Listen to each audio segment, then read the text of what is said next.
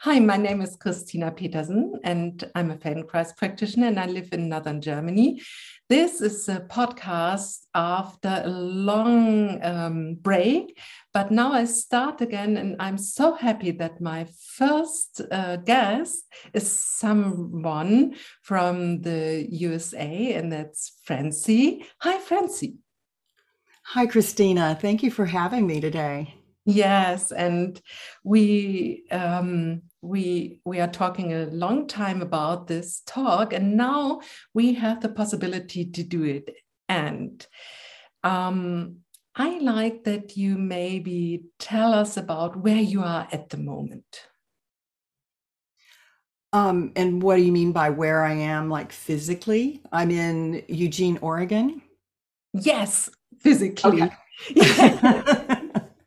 I'm in, yes, I'm in Eugene, Oregon, and I've lived here for about eight years now. I actually moved to Eugene to do the Feldenkrais training. And where have you, where lived you before? Um, I was born and raised in Oklahoma, oh. which is just north of Texas for people who don't know. They usually they when I was in Europe, years ago, they never knew where Oklahoma was, but they knew where Texas was. So yes. I have to say I, I'm happy you said something about Texas, but I knew some kind where where you are, and um, the the reason we are talking is you are too a Feldenkrais practitioner, and I like to talk um, with my colleagues here in this podcast about their life and how they got into the method. And do you remember when was the first time you heard? About the method? Well, that's the story I tell everybody is how I got into the method. Um, about a year after my mother's death, um, I was suffering from a debilitating pain in my neck. Mm-hmm. I could not move my head in any direction without searing pain. And I didn't know what to do about it. It was getting worse. I even started to develop a trigger thumb and I just was beside myself knowing what to do about it. So um, I was actually in France at the time, and I got an email through my grapevine about a woman who had just moved to my town, Norman, Oklahoma, um, who is a Feldenkrais practitioner, and she was going to do a workshop. My daughter is a musician, and so I had heard about. I it, I was familiar with it, so I immediately signed up for it, and started to, and I started to work privately with this woman. And her name was um, Dr. Leah Burney. And the first day I went to see her, um, it turned out she was a retired Jungian analyst who had seen that, and this was what she said to me in the first 10 minutes I met with her the body holds trauma. Mm-hmm. And so I I believed her because my neck was killing me. Um, and I started working with her. And of course, she had my neck pain under control within just a few months. Um, but then we started working on the traumas uh, from my early childhood. So um, I knew from the very beginning of working in the Feldenkrais method that these somatic techniques were going to be extremely useful for working through trauma. Yeah. And um, so I know about uh, this connection between, I would say, body pain and trauma a lot because I have also a lot of um, clients, and if I ask, often it is they lost someone a year before, and this is something which I think I take care about it that we are not divided between our feelings and our physical structure, which is the soma, and that this all is playing together. And I'm so happy that you um, found the method for you to solve your your trauma. And what I also understood is that um, was it first a workshop, so the group work with other people, or it was the only the lessons with the um, um, the lady? Actually, I think I met with her first. Now that I think about it, and then and then the workshop happened. Yes, and it was interesting to do both. Um, I was pretty dissociated from my body, and um, it just felt really uncomfortable taking that focus from outside of myself to inside. And um, so that was actually one of the things I had to really start working through. And I'm very sensitive with my clients about whether they have that ability to, to bring their focus inside. And I've had clients that do not. That's very difficult for them. So um, um, I had one client who, whenever I would ask her where she was feeling it in her body, she'd get mad. and I could tell she was getting mad. And so I would, you know, I had to kind of find another way. Um, she could work with touch and with instructions, but really focusing inside and asking her where she was feeling it was not something she could do for a mm. long time. Yeah. And how how was it for you to the the two different approaches? One is verbally when you are in the group and how was it for you to to work more guided from the outside about uh, through words? And on the other hand in the the lesson alone with someone we we can touch we can guide with our hands to some new um, perspective of how we um, per perceive ourselves so what was the um, the difference for you or what was your struggle in the one or the other well, when I did the the class with her, it was a workshop. I can't remember how many weeks it was, maybe four weeks or something like that. And it was interesting. Um, you know, we did a rolling like a baby, and mm-hmm. I just didn't get it. And and I remember it took. I t- and I tell people this. It took me two. I, we, I just did that one workshop, and then I most I just worked with her pri- privately for years and didn't do any other workshops for a long time. But I remember Leah having me go through some kind of, she'd give me some instructions to do a movement. And then she'd say, Isn't that delicious? and I would have no idea what she meant by that. Yeah. And it took me a couple of years really to start to understand what delicious felt like. Yeah. So I was just pretty dissociated from my body. I was afraid to be in um, in myself. And I, I talk to people about um, that a lot of times our focus, and I, I have a PhD in math. So I was just in my head. And that was part of why my body was just starting to deteriorate. I also had arthritis in my lower back mm-hmm. because I was so dissociated from my body. I didn't, I couldn't sense what I needed and interpret that need and then be able to meet that need. And that's something that's at an absolute basic um, skill that everyone needs to have. And it's something that we're supposed to learn when we're infants. And it takes a long time for the infant you know, who's got this grinding in their stomach that doesn't feel good. So they go, wah. And mother comes and says, Oh, you're hungry. Mm-hmm. And then feeds the baby.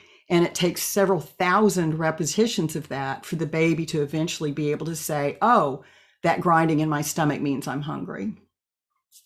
Mm-hmm. And that's yeah. the kind of interpretation that has to to happen. And some of us miss that. And that's one of the things I think about the Feldenkrais method that's so important is we go back to that healing brain space of the infant where we can start to repair and fill in some of those holes. Yeah. Um, uh, I, I totally agree. And what I sometimes thinks, um, think is that we we had some experience in these times but it's so early that we didn't speak in this time or we didn't we we didn't know how to mention but we had such a lot of experiences in these times. And now we can it's not only traveling back but if we repeat these processes we can now talk about it. And it can be a source of yes for a delicious life. Yeah. Yes. it's, a it's a fountain of uh, possibilities and qualities we we had there but it wasn't so so aware and uh, only to, to add something what is also in these uh, in the big um, um, treasure of these all i think that's uh, so important to tell why we are crawling or why we are rolling on the floor. Again in the feldenkrais method maybe someone heard about it uh, is, is um, coming into this podcast and thinks okay yes okay or i i should roll like a baby. Why? I'm i'm an adult. But if we make it clear why? It could be interesting. Yes maybe. Uh, it's the next step really to to do it or to look deeper in the work. And um, i'm also a very long time a feldenkrais practitioner and i would say that it's so interesting. You said okay you did a workshop at the beginning but then you stayed with the work first with the women alone or with the practitioner alone. And i think that's that was something you were so right. And you had this feeling you should work with her alone. It was the best. So i think it wasn't wasn't so bad maybe as you thought. And yeah. i would say i i have some clients they only do really at the beginning uh, single lessons. Mm-hmm. and they stay a long time with this and maybe they never enter in group lessons. And i have people they only do group lessons. And also this is very interesting how this this comes. Yeah and the group lessons weren't available to me. She did that one workshop. Oh. and that was the only one she did. And i think she was the only feldenkrais practitioner in the state ah. this, was, ah. this was oklahoma so there weren't there weren't any others and how long is this ago um, let's see, that was 2009 when I started working with her. And I think nowadays you could could have find a lot more um, things in the internet and lessons in groups and also guided um, more special um, into this work. But in 2009, so it was two things, not only um, your your feeling it was also by the natural things are going. and uh, she was um, she was older. She was um, in her seventies, and she did not know that there were CDs available with recorded lessons. And I was the one who figured that out a few years into it, and I was so happy because I could never remember the movements when I'd get home to try and do them for homework. And she wasn't very technologically savvy, so we just kind of never did it. But once I discovered, um, and, and it was it was a Cliff Smith Easy Hands and Arms. and the first one I did, it was like, oh, this is delicious, and it's it's one of my go tos right now for um, for a lot of things like just um, so there was when I moved to Eugene, I was out here by myself and I didn't have any any medical infrastructure. And I got a spider bite on my leg and it was starting to just blow up one afternoon. And I mean, I didn't even know where the closest urgent care center was. And so I had to figure that out. And I, I figured it out and I went and I just shook in the waiting room for two hours waiting to be seen and then had to go back a second time. So I was scared. I didn't know what was going on. And so that was Sunday, it started. Friday morning, I woke up with hardly enough energy to get out of bed. Oh. and I knew enough about the nervous system and about the sympathetic and the parasympathetic nervous system that I knew I had gone into a crash yeah. that I was having, just like what do they call it when the, your adrenal glands just are wiped out or adrenal fatigue. And so I had absolutely no energy, but I, I kind of had an idea, you know, what was going on. And I got up and I did, um, did an ATM a really gentle ATM that was just kind of rocking the knees back and forth in the hands and the and the head. And by noon, I felt better. Yeah, that's the thing um, about the Feldenkrais. Um, it's so good in um, equalizing the sympathetic uh, nervous system. If you are too down, it will bring you a little bit up but if you're in a higher state it's it's so nice um, yeah it's more equalizing normally we are too high I would say in the, nowadays. So some people think it's only uh, I need relaxation or more more calm thing, or it's too calm, and then I'm too spaced out. But you, I'm so happy that you told us the story the other way around because mm-hmm. it can be energizing uh, to do it um, in this moment when you are more in low um, yeah energy and yeah low energy. And I, I have found that almost any of the movements that start really moving the pelvis yes. will start be more energizing. And especially like rolling lessons or coming up to sitting yeah they're much more energizing. Yes. And also um, i i had just a client and it's a little bit like your um, what you told about the neck and uh, this all that um, the pelvis is the center of everything and she she said she can't um, can't uh, take something up from the floor because she feels she is so stuck in the, the pelvis and the lower back, but she doesn't know how to do. And after the lesson with her, I asked her, she sat there and we had quite a nice journey that we found movement in the pelvis and the lower back and a whole like a way from the feet to the head and from the head to the feet on the um, bench and but then at the end, there has to be the integration. And I ask her, please think, only think about grabbing something, catching something up from the floor. And where do you start? And she says, with the hands. And I say, okay, now maybe you can move to another place. Okay. I, she was a little bit puzzled and I say maybe from the your shoulder and she okay I think from the shoulder and then, okay, I said, and what is your pelvis doing? Oh, oh yes, there's movement. And but I I didn't say anything about which is like the best or the, the good. And mm-hmm. then she we played around. How is it to start with the shoulder or with the rolling pelvis and this all? And at the end, she was, oh, it's so much easier when I start by moving my pelvis. And then there, she isn't stuck in the back. And I say, Oh, interesting. So you found something, and go back and forth between thinking only the hand and this. And she said, It's amazing. Now I'm so movable.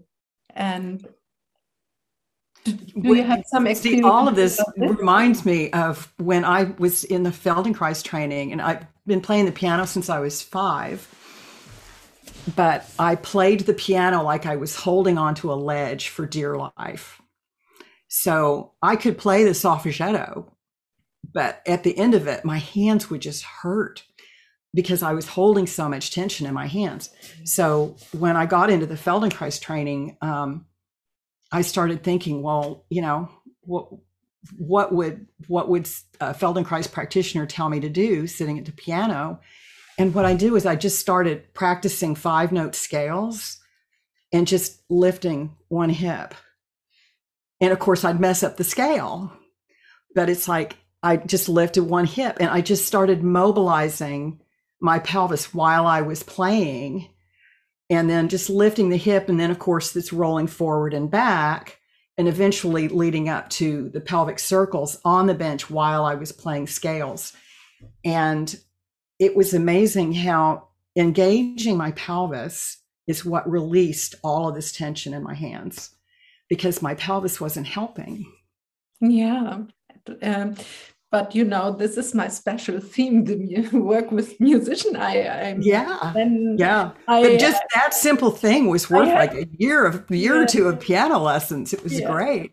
Yes that um, i had a new student and she she was holding her hands so much and i said okay you go up and down. And think of a jellyfish. This is a little bit what's coming into my mind how you play it and the holding that you you stay into a shape, but it's the the coming together and this that you are like playing like a jellyfish and then the hands are so smooth and in connection with the pelvis and everything but but we come back to you now oh. I um, now I, I see a lot about your your wonderful work and your experience. But when was the moment you thought about I want to be a practitioner, and I want to go into um, a training? Oh, it's funny you should ask that because I have I wrote a blog post and I named it the dumbest wow moment ever.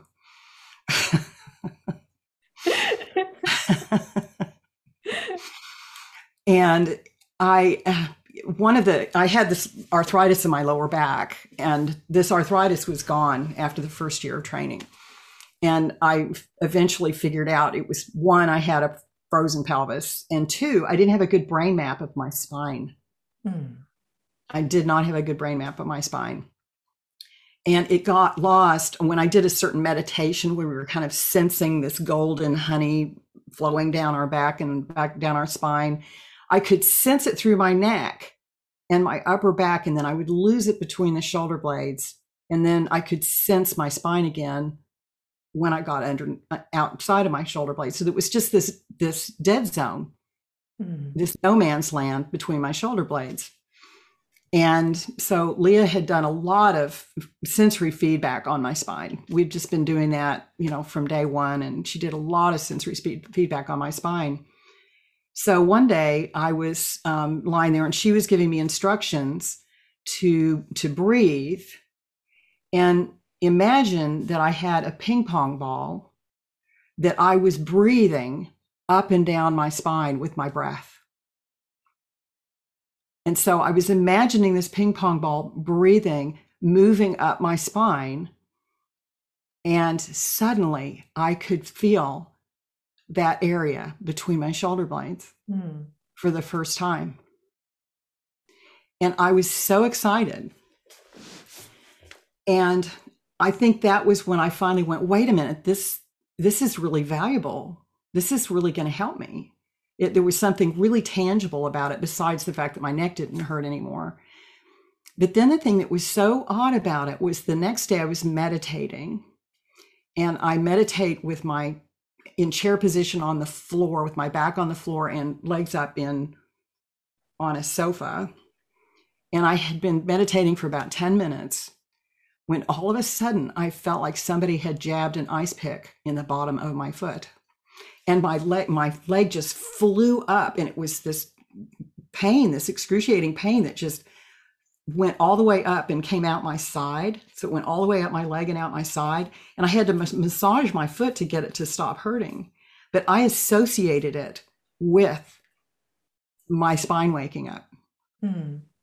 i did. I associated that that sudden pain with my spine waking up and i started looking for feldenkrais training programs the next week. And yeah, now I know the moment. yeah. And what was your idea? You you wanted to go deeper into the work for yourself, or there was a clear uh, thought about, oh yes, I want to teach it to all people. From the very beginning, I knew that this was a method that was going to be very valuable for trauma survivors. Yeah. And so I took the training knowing I wanted to do that. Yes. And so all throughout the training, I was making mental notes of how this was affecting, um, how it was helping me heal trauma. And um, I do have one really good example. Yes, um, please. I was I was in I was doing an ATM. Uh, I'm sorry, I was doing a, a lesson in the class in the training, and um, and it was really working that area back there between my shoulder blades, and I could sense that those muscles starting to get really fatigued and tired. But this was in the first year, and I hadn't learned how to take care of myself yet. I hadn't learned. I mean, I was in a group with a bunch of 30 somethings and I was trying to keep up with them. And so I didn't I didn't stop and rest enough. And so this this these muscles started getting more and more fatigued, but then this emotional reaction started coming up. I started feeling really frustrated. And then these thoughts of of getting angry with the instructor came up At, you're doing this to me. And so, anyway, I got through the ATM, but I was so angry at the end of this ATM and we went off to lunch. I didn't even come back that afternoon. I was just I I was just trying to contain this anger that had come up on me. And I went in the next day and I told the assistant trainer who'd given us the the lesson. I said, "Boy, that you know that ATM really made me angry." And he said, "Yep, that happens." so that area between my shoulder blade is a place where that would come up on me at various during various lessons and even sometimes just regular stress in my regular life and what i learned how to do was to take care of it to stop to to use the lessons of the method to pause and to take it smaller and to take it slower and to listen to myself and take care of myself. And eventually it and, and those feelings would start coming up but i would just kind of acknowledge them and and understand that it was some kind of old feeling memory that had gotten triggered. And eventually it stopped happening so this is one of the ways that the feldenkrais method can be used to help work through some of these these traumas, um, these feeling memories and flashbacks that can get associated with certain chronic tension and pain in the body. Yeah, wonderful. I thank you. You, I think it was so good explained that even I understood. it's really right uh, what I say. I'm serious about it because I work with this so long and I like it so much. But um, what we really do in the Feldenkrais method to come to ourselves and to feel, and sometimes there are appearing um, emotions and to step back a moment to look at these so everything is like going into a room in these lessons and you use the uh, atm could you explain what you mean by that or what oh. we're talking about as, as a Feldenkrais practitioner uh, that um, yes please. Yeah i slip up and everybody has to stop me and say atm automatic teller machine? And i have to say oh no sorry um, it means awareness through movement. And um, and that's what we call our lessons. And it's i think very important. Um, my assistant trainer pointed out one time that we call it awareness through movement and not movement through awareness. So it's the awareness that's coming first. The movement is not as important as the awareness and i think that's what awareness through movement really is supposed to signify is that it's not the movement we're doing that matters it's the awareness we're bringing to it. Yeah and how we move and what happens when we move in this kind of way and this and it could be so interesting uh, to investigate this. So i so i like this so much of course. And um, so you you it's so interesting. I had so many um, um, talks with with colleagues.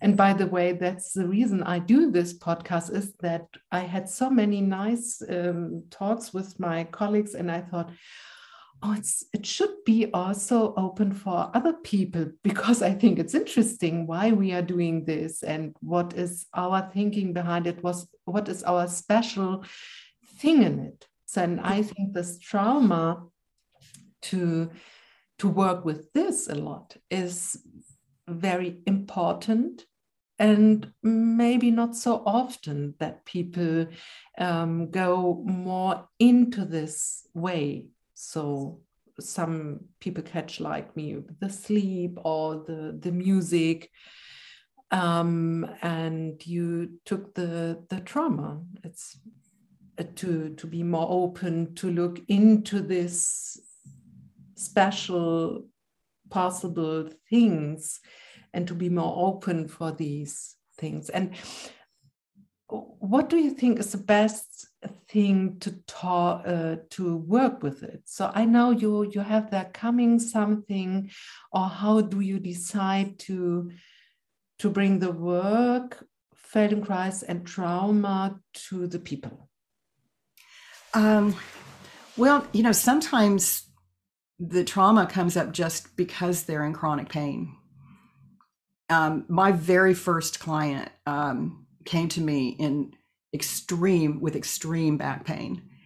And the way i describe it was that she was being tortured three times a week by a va chiropractor who was trying to correct her scoliosis. Mm. And so she came to me she was just in so much pain and of course the feldenkrais method with our hands-on work is all extremely gentle we never cause any pain and it's just a matter of starting to make these connections so I stopped trying to correct her scoliosis. And nine months later, she hiked up a local butte here in town. And um, and it was funny because we were all so happy that that her back pain had left and she still had scoliosis. But her boyfriend started misbehaving again. And he had misbehaved before and she always took him back. But he started misbehaving. And this time she broke up with him. And I asked her, So what's different? What's different now? And she said, and she had had early childhood trauma that was starting to um, emerge and unmask itself through this nine months that I worked with her. And she said, and I always remember this, she said that what what the work we had done together had taught her was that she didn't have to live in pain.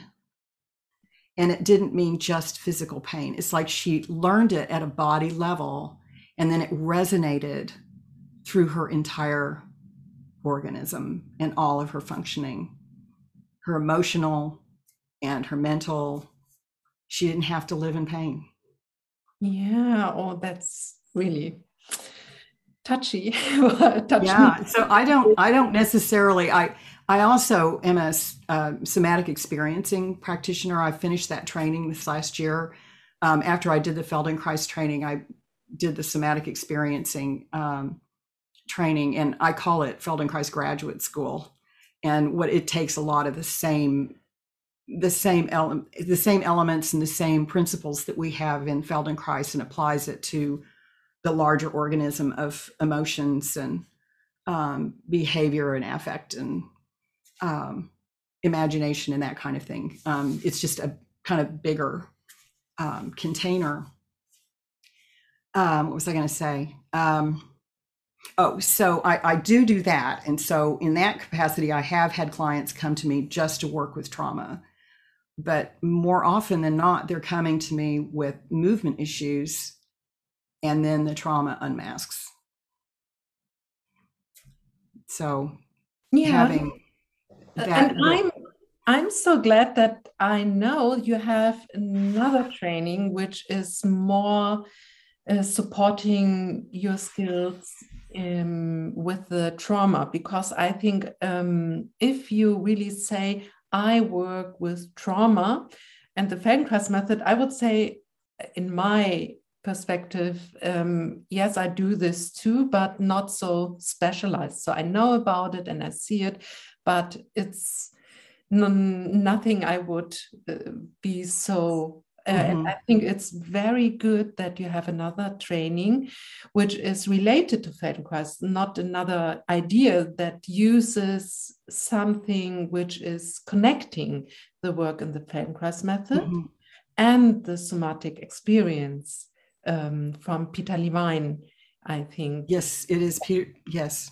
And I think that's really good. And for me, it shows that you really want to go into this you you take this method and you have something else into your pocket that you are uh, you you do your homework i would say that you really can say to the people so i'm experienced. I i have a training in another kind of thing and i i like this very much.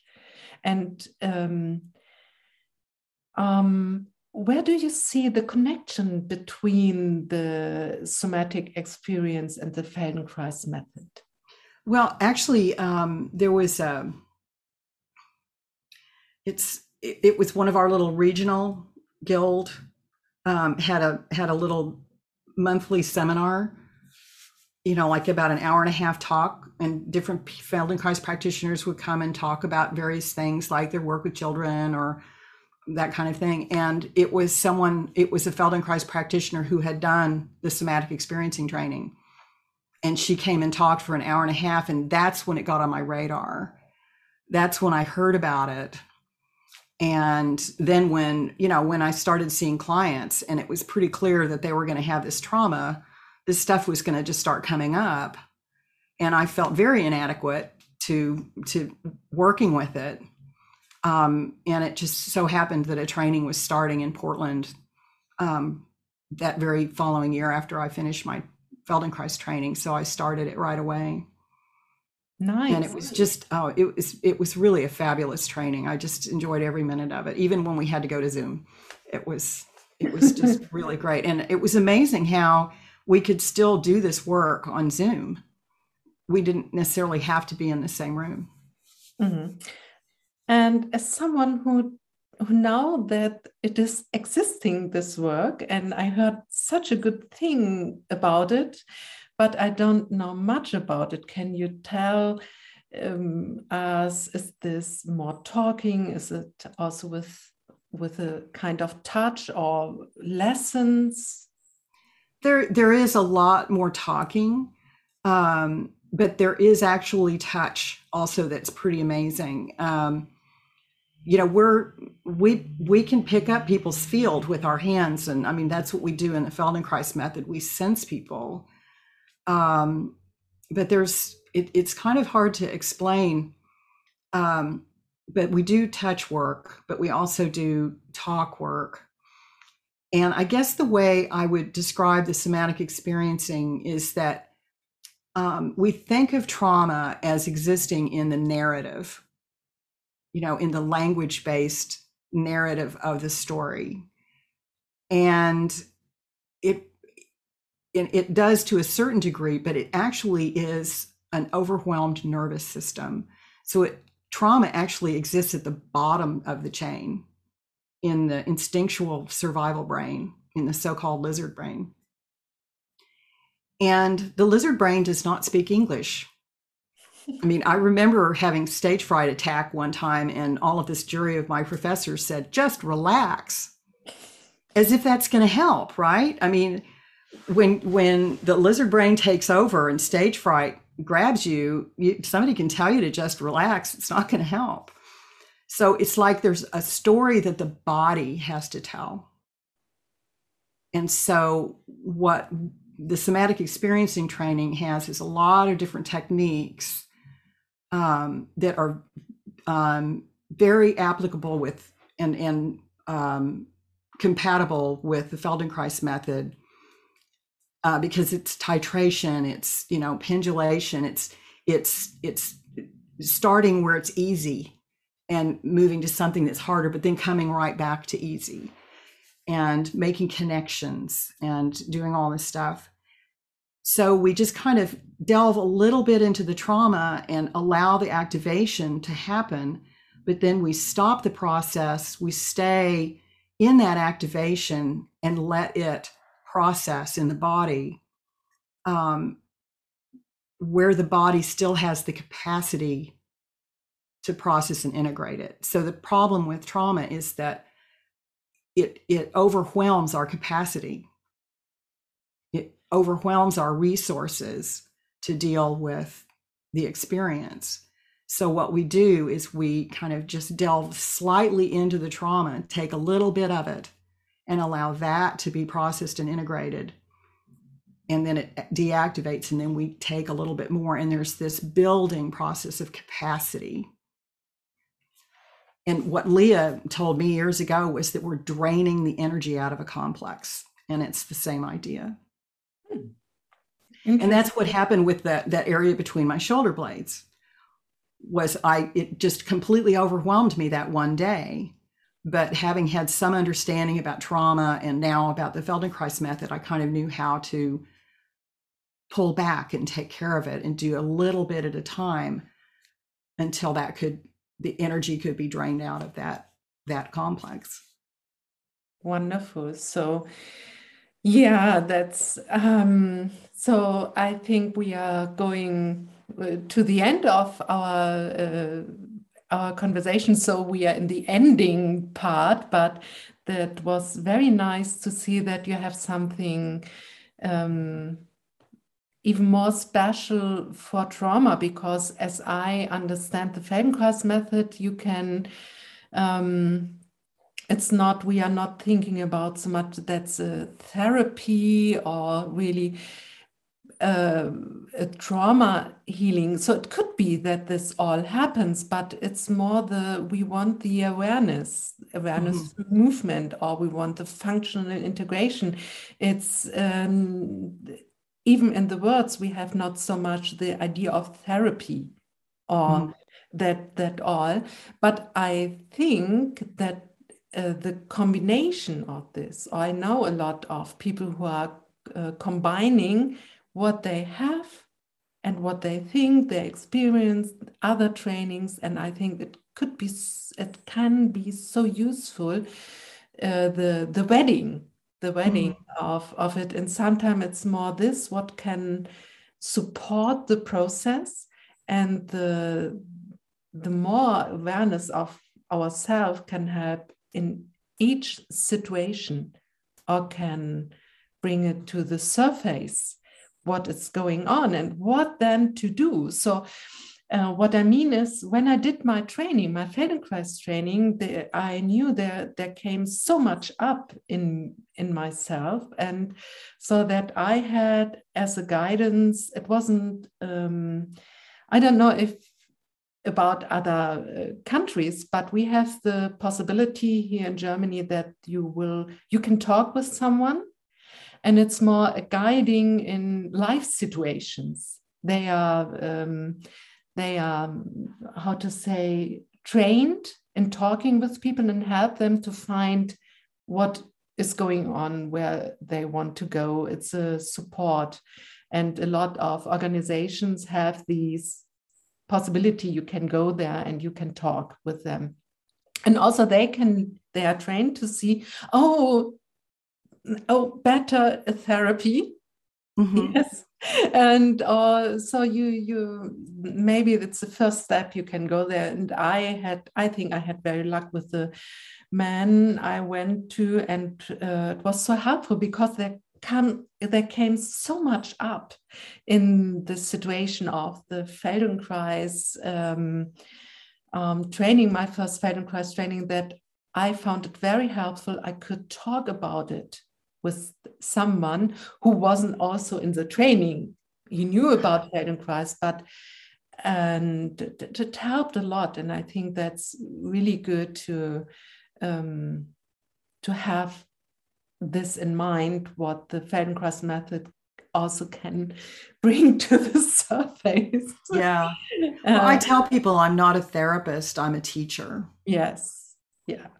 that's the and and actually i i don't think we heal from trauma i think we learn our way out of it it's all about brain plasticity and about rewiring the brain at every level yes very very nice um, ideas but um so to the end of the podcast i like to ask what what was what i didn't ask you?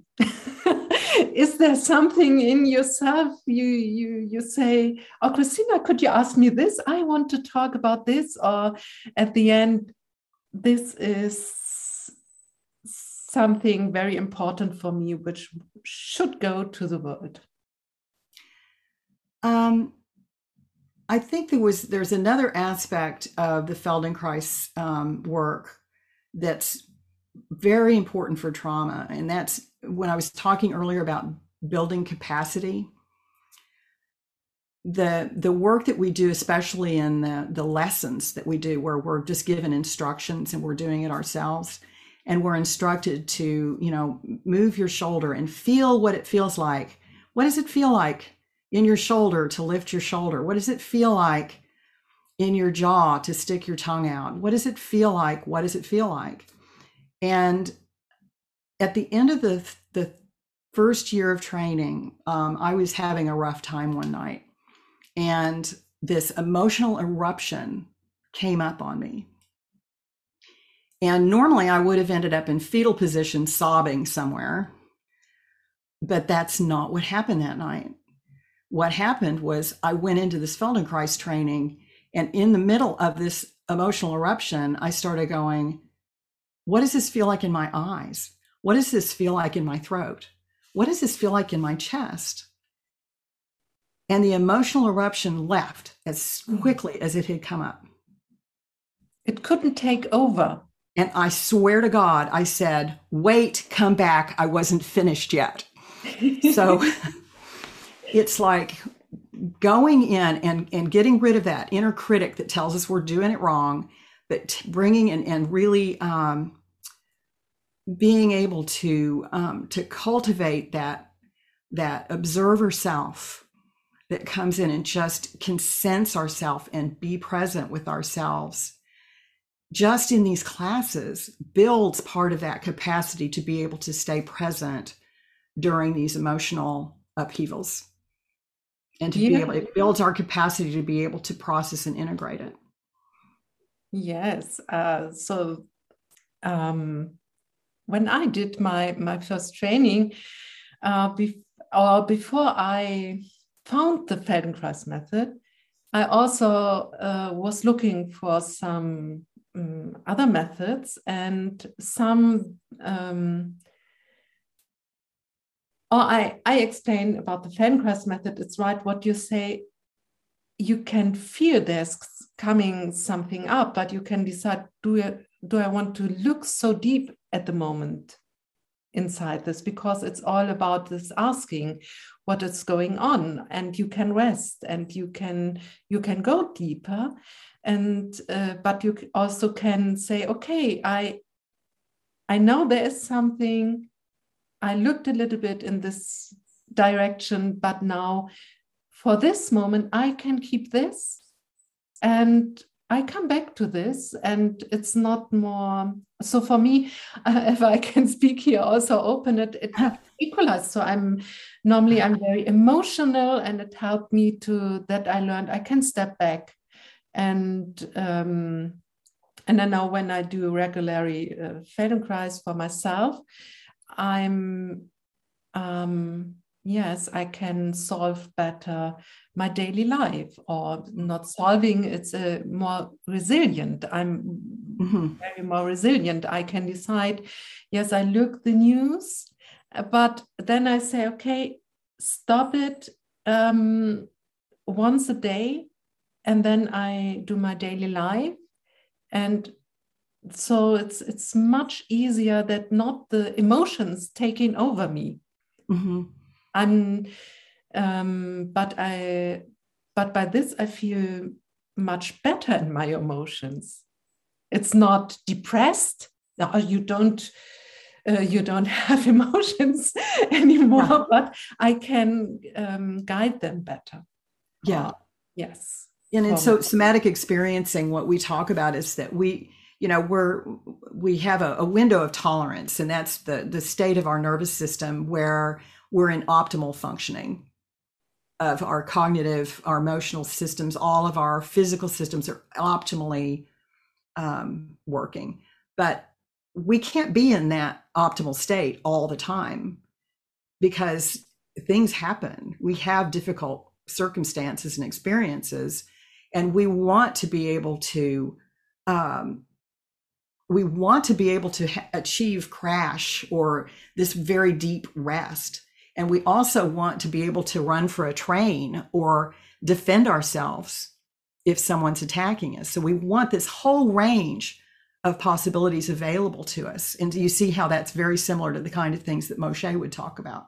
Yes. We want to have that whole range available to us, but we want to kind of be able to, we want, when we get activated, we want to be able to come back.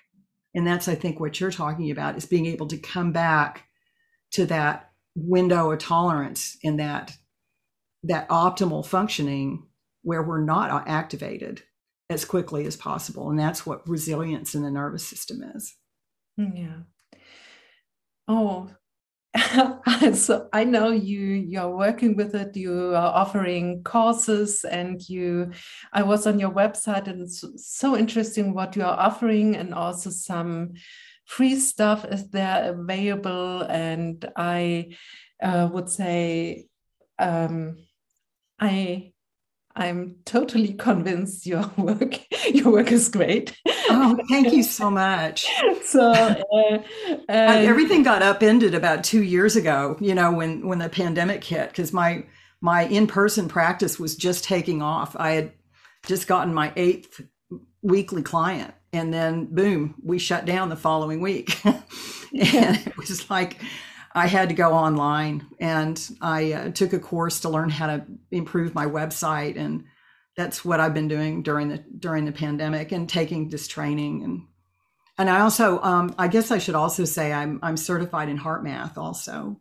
I don't know if you're familiar with HeartMath no? What's that? HeartMath um, I'm not very good at talking about it yet, but it's um, there's a breathing. Basically, the heart is not just a simple pump. There's an intelligence in the heart, and HeartMath Institute has um, developed a lot of techniques for tapping into that intelligence of the heart, and it it um, it has to do with breathing, so that it it brings that nervous system. It's great for uh, building up a resilient nervous system. Oh, so I I think there's a lot more to discover. Mm-hmm. And I'm all the time very impressed that some people taking so much other um, things into their basket, what they can offer. And I like that. I'm kind of done with trainings right now, though. I can understand. Enough already. and maybe uh, it's, it's, really interesting when when the pandemic hit. Also, I had to move uh, online or to change my habits, and I, I really was very happy that I did uh, something before, like the podcast and the zooming. So I was uh, not I, I, was familiar with this, maybe more than other people in this moment, but um, all the time I thought, okay, now I really can show, okay, I do the Feldenkrais method. Am I as flexible as I thought I am? and uh, yeah, I think I, I managed it, but it was really a very exciting time, and I'm happy um, that it. Uh, I went through it, and I learned a lot about yes that yeah I would say I, am happy with the Feldenkrais method. I think it helped me a lot through the the time and all the change and this all. I'm very grateful with this, and you have even more. no, I just I love I I you know it, it it's it's a four year training, so it's not you know an easy one and done kind of thing, and it takes a lot of of effort and work to get through it. But I am so glad I did it. It's yeah. just one of the best. It's probably the best thing I've ever done.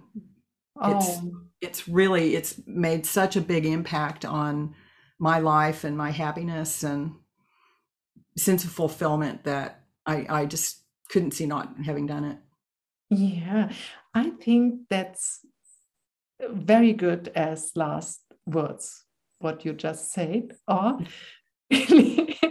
and I would say the same. And really thank you that you talk with me. And I'm so happy you contacted me again, that we have this conversation. I'm really grateful for every practitioner who also um, writes me and want to be wants to be part in this podcast that we offer a much more broader community our community our feldenkrais practitioner community but also that it spread to the world what we do what we think what is our way into the feldenkrais method and really i like it when people also asking me or talking with me and um, doing this. And I hope a lot of people will come to you and look to your website and contacting you and asking you. Uh, do you have some advices for the people? Uh, how to to get in contact with you or what you offer? Sure. Um, my uh, my website is integratedselfeugene.com. And um, I am offering now, I'm going to be starting a series of workshops on res- called Resolving Trauma Connecting with Yourself. And I'm going to have an introductory workshop um, on Saturday, March 12th from 10 to 12 p.m. And that's free online. And you can find the registration on my website um, if you go to the workshops menu. And um, and then I'm going to just start some workshops where, um, and I think I'm doing it a, a little bit the way Leah did with me, where she would just give me some little idea, some little piece, and then we would walk around it and just understand it at every level, you know, mentally, physically, emotionally, and spiritually. And we would just take that piece in and work with it and see what happens. And um, a lot of the workshops that I'm going to do on things like vertical integration and the inner critic um, are things that I know were very impactful for me when I finally started to understand um, how it impacted trauma and how it could help me learn my way out of it. So that's uh, that's what's going on right now, and I do have a, a, a class also on Sundays at 1 p.m. Pacific time. Wonderful. So, yeah. that's that's a nice offer you give to the world and um, if our uh, listeners and watchers like this, um, sometimes I'm asked if it is allowed to spread it, to, to share the link. I'm very happy if you do this, and I think you too happy when this is um, can get to as many people as we can think about. Well, thank you so much for having me on today. I, I think this is really important. I, you know, the Feldenkrais method, um, I think it's caught on more in Germany than it has in the United States. Um, but um, I just find it to be, I mean, the arthritis in my back, my lower back was gone after the first year of training. And the only way the medical profession was dealing with it was giving me painkillers. And that were hurting my stomach. So I don't, it's just amazing to me not to have that arthritis. In fact, um, one of my, I, I was showing off, and for my 64th birthday, I made a video of myself standing on my head. And and the thing I tell people is that my my teacher Leah was 80 years old and she could still get up and down off the floor like a teenager. So this it just keeps a quality of life that is just not available through any other means that I can see. Yeah. Oh, yes. yes. yes. Uh, so, but now we, I think at one time we have to stop. And yeah, I, we, I think it's pretty clear for everyone that we think that there is a big treasure or a big um, thing what what i hope people are inspired to look into the feldenkrais world or method that there is something in it which uh, it's maybe not so easy with words only to explain so but mm-hmm. to do the step to find a practitioner in your uh, surrounding online or you it's easy to find in the internet a lot of people who are offering things and yes have fun with the method. Also yes. so i love rolling lessons. They're my favorite. And for today we we say goodbye. Thank you that you shared our your experience with me and us.